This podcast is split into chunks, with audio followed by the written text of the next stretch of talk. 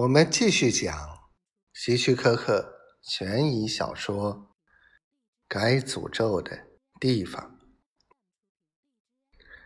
自从和约瑟芬相处后，我感到每一天的日子都很快乐。随着春天的脚步渐渐临近，白天逐渐长了起来。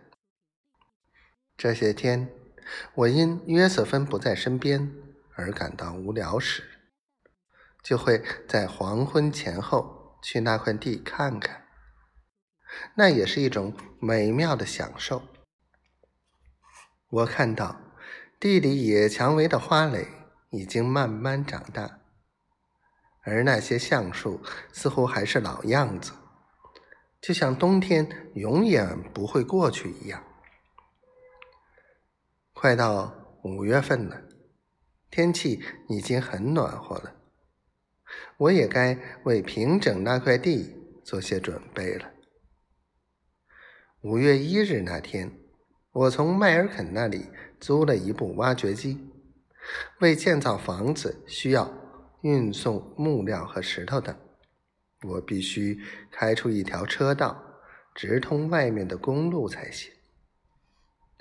当我来到那块地时，发现迈尔肯早就把机器送到了，而且是照我的意思把它开到了空地的旁边，这样就不会伤及任何一棵树。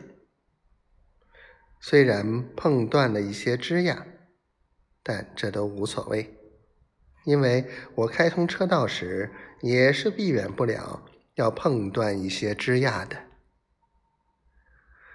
明天是约瑟芬的生日，我打算把这件事作为送给她最好的生日礼物。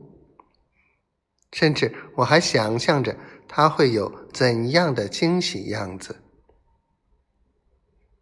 第二天，我仍像往常一样去接她。亲爱的，咱们今天去哪儿？是上红磨坊，还是到别的地方？随你的便，去哪里都行。他说道：“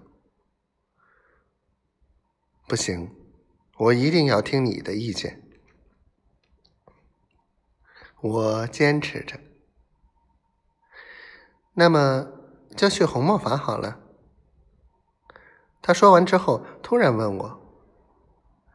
你这车往哪儿开呀？怎么朝着红磨坊相反的方向呢？